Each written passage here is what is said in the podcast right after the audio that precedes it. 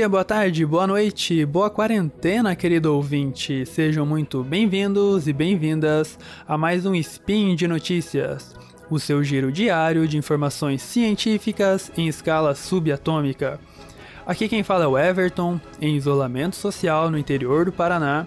Hoje é dia 26 de Adam do calendário Decatrian, 21 de abril de 2020 do calendário Gregoriano e hoje eu tô aqui para falar de biologia. E aí, querido ouvinte, como é que você tá? Tá em casa? Espero que sim. Se você estiver na rua, espero que esteja usando máscara. Chegando em casa, não esqueça de lavar bem as mãos, porque o corunga tá solto. Mas como é que esse vírus desgraçado chegou até a gente? Será que os morcegos são realmente os vilões dessa história? E aí, sopa de morcego é janta? Se você quer saber mais sobre isso, espera a vinheta e vem comigo nesse episódio que será transmitido para você, você tendo ou não um histórico de atleta. Speed Notícias.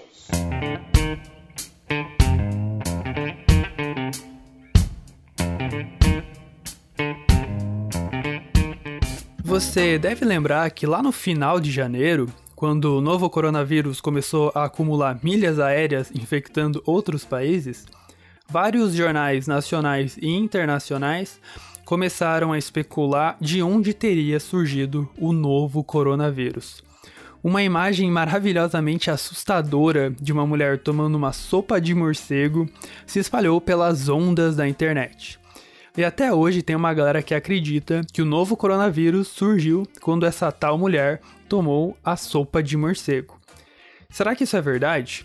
Ok, vamos por partes. Primeiro, o novo coronavírus surgiu sim em morcegos. Inclusive, os cientistas tiveram que publicar um artigo na Nature mostrando que o vírus surgiu naturalmente e não era feito em laboratório para espalhar o comunismo ou algo do tipo. Esse estudo mostrou que 96% do material genético do novo coronavírus é semelhante ao de outros coronavírus que vivem nesses morcegos. Em geral, os morcegos carregam bastante vírus. E o mais impressionante é que eles carregam esses vírus e não apresentam nenhum tipo de sintoma aparente. Você não vai ver um morcego por aí espirrando, tossindo, com o nariz escorrendo, ou na fila da farmácia comprando um neossoro para desentupir o nariz. Isso tudo porque morcegos são aberrações evolutivas. E eu falo aberração aqui no melhor dos sentidos dessa palavra, porque os morcegos são muito legais. Primeiro, o morcego é o único mamífero que a gente conhece que consegue voar. Você, querido ouvinte, você é um mamífero. Você consegue voar? Eu acho que não, porque só os morcegos conseguem esse feito incrível. Os morcegos ainda têm um sexto sentido, que é que é a ecolocalização. Eles emitem sons de alta frequência e com isso eles conseguem mapear o mundo ao redor deles. Morcego é mesmo um animal muito incrível. Só que ser um animal incrível assim tem seu preço. Não é fácil sair voando por aí e emitindo sons de alta frequência, porque isso gasta muita energia. E da mesma forma que uma usina de energia nuclear produz lixo nuclear, a nossa usina de energia celular, que a gente chama de mitocôndria, também produz lixo celular. Quanto mais energia você precisa, mais lixo celular é produzido por essas mitocôndrias. E esse lixo celular, ele é bem tóxico.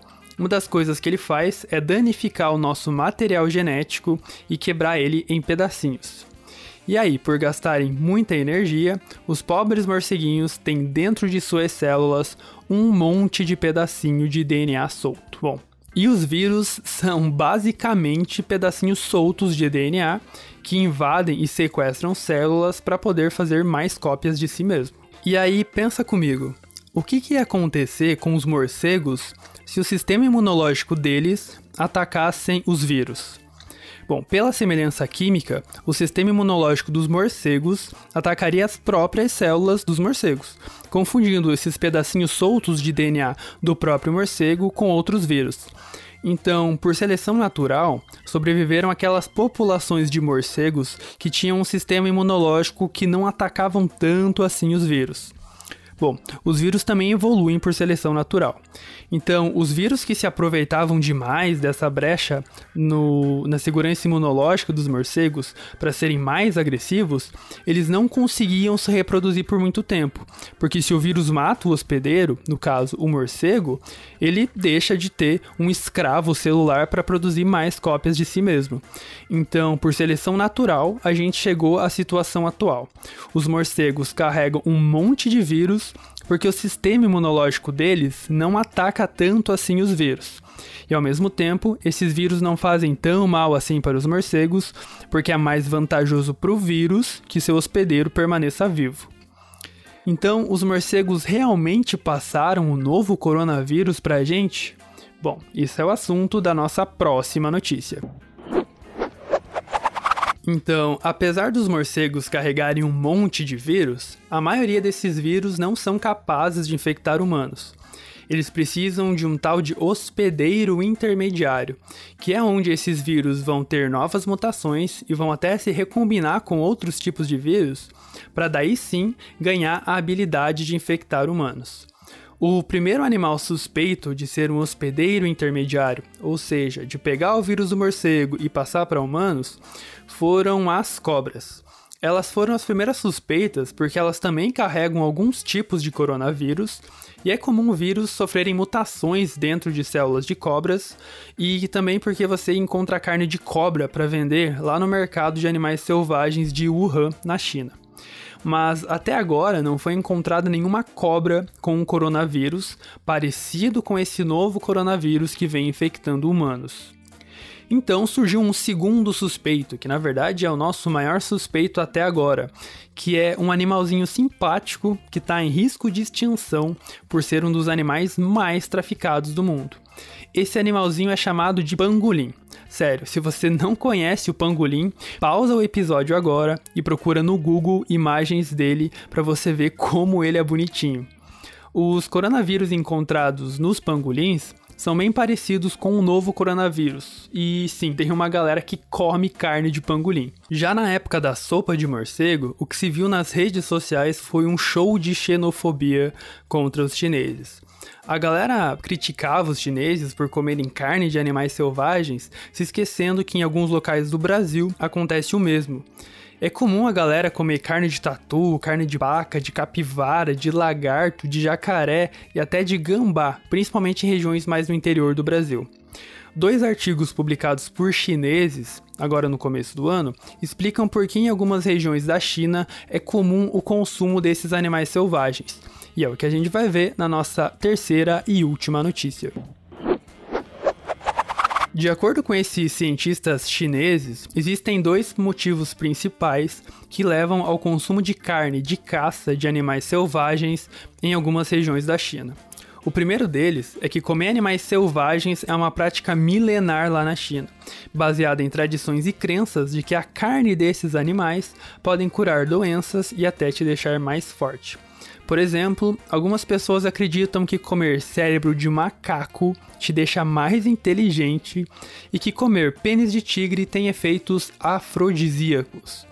No caso dos pangolins, que é o nosso principal suspeito de ser o hospedeiro intermediário do novo coronavírus, eles acreditam que a carne desses bichos ajuda a aliviar o reumatismo e que o sangue de pangolim ajuda a promover a circulação sanguínea. De acordo com essas crenças ainda, quanto mais fresca tiver a carne, melhor será o efeito, e isso aumenta ainda mais a chance de transmissão de doenças. O segundo fator que impulsiona o consumo de carne de animais selvagens na China é o chamado turismo gastronômico neofílico é que da mesma forma que algumas pessoas vão para a Holanda em busca de sexo, drogas e rock and roll, é comum algumas pessoas irem para a China em busca de aventuras gastronômicas e pratos exóticos. Bom, espero que você concorde comigo que nem sopa de morcego, nem sopa de pangolim pode ser considerado janta. Bom, galera, por hoje é isso. Se você gostou desse episódio, compartilhe nas redes sociais, nos grupos do Zap Zap. Não espalhe coronavírus, espalhe ciência. Lembrando que os links para todos os artigos científicos originais usados nesse episódio estão disponíveis na descrição. Não esqueça de deixar seu comentário, pode ser um elogio, uma crítica, uma sugestão, um desabafo, um meme, uma corrente do Zap Zap que você não tem para quem mandar, ou mesmo uma previsão assustadora do Atila. Fala com a gente lá. Você também me encontra lá no Twitter falando umas bobajadas no arroba o underline com W. Lá de vez em quando eu também misturo ciência, memes e piadas ruins e compartilho conteúdos de divulgação científica que eu tenho feito em outros canais de divulgação. Também é importante lembrar que esse maravilhoso podcast só é possível acontecer por conta do seu apoio no patronato do SciCast, tanto no Patreon quanto no Padrim. Um grande abraço, aliás, um abraço virtual, de longe, respeitando as recomendações da OMS e até amanhã.